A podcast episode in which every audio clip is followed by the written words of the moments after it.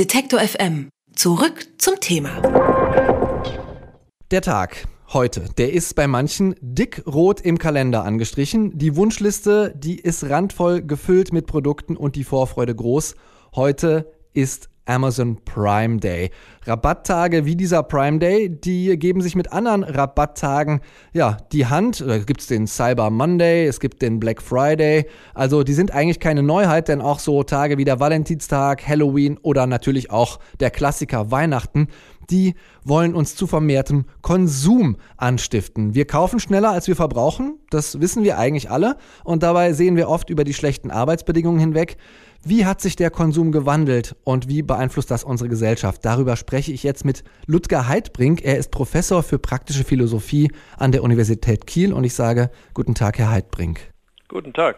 Herr Heidbrink, Konsum gab es ja irgendwie schon immer oder gibt es zumindest seit langer Zeit. Trotzdem wird gerade unsere Generation als Konsumgesellschaft bezeichnet.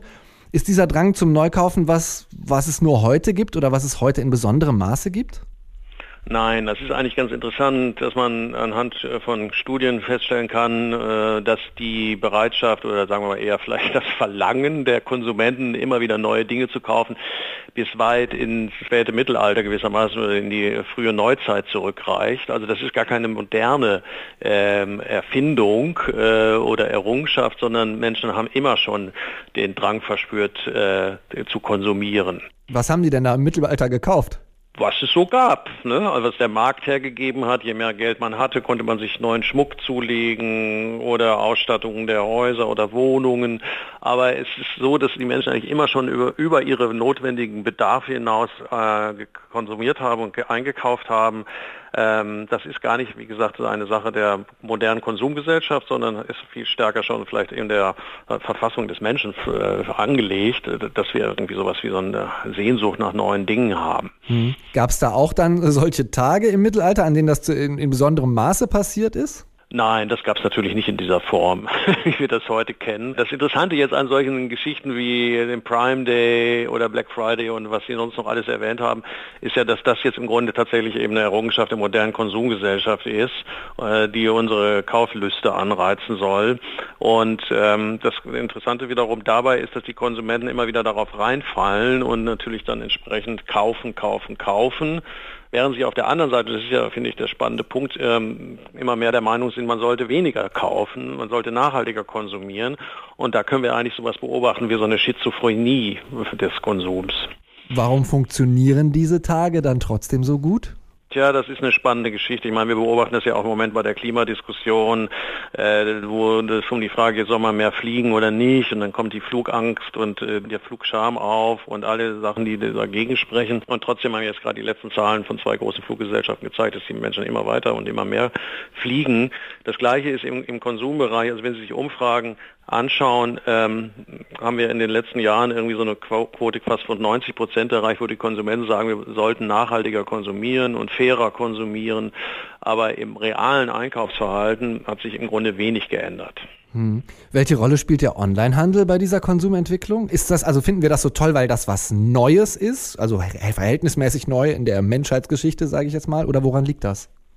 Ja, der Onlinehandel ist, glaube ich, deshalb besonders ähm, trickreich, äh, weil wir relativ schnell einkaufen können. Über drei Klicks äh, haben wir das Produkt im Grunde schon im Warenkorb und äh, mehr oder weniger vor der Haustür stehen.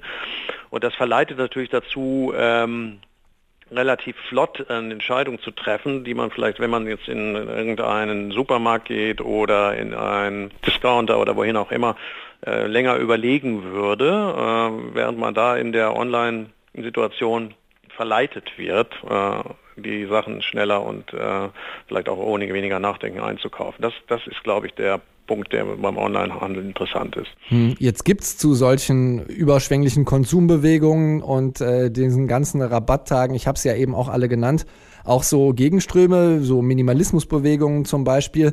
Was können die ausrichten? Wie können die uns sozusagen da nochmal eine Bremse einbauen, die ja anscheinend fehlt, gerade wenn man sich so schnell entscheiden kann wie beim Onlinehandel?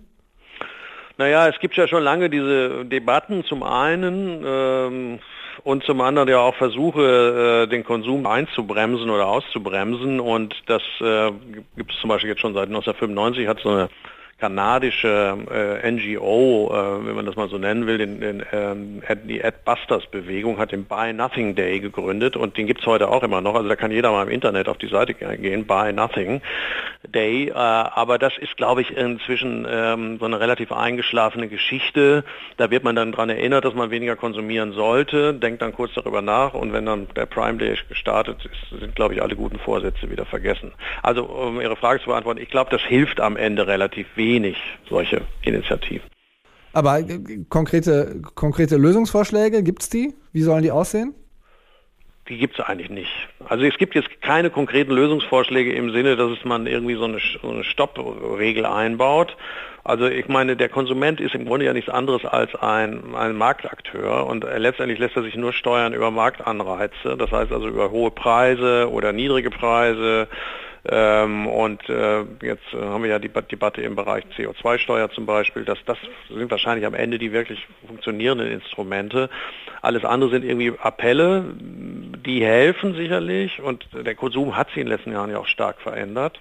Aber es sind, wenn man sich die Zahlen anschaut, relativ geringe Veränderungen, die sich am Markt niederschlagen. Es ist eher eine rhetorische Bewegung in seit 20 Jahren, was den nachhaltigen Konsum anbelangt, aber das reale Kaufverhalten kommt dem nicht hinterher. Das ist eigentlich das äh, Merkwürdige bei der ganzen Debatte.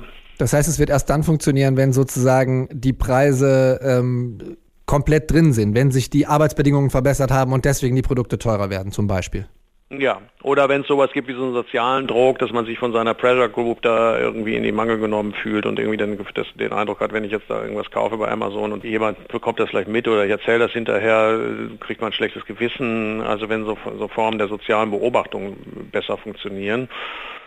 Ansonsten bleibt es äh, am Ende dabei, dass man sich selber einen Plan zurechtlegen muss, äh, was man konsumieren will, was man kaufen will und was nicht und muss sich vielleicht auch selber austricksen, äh, indem man einfach gar nicht auf die Amazon-Seite geht.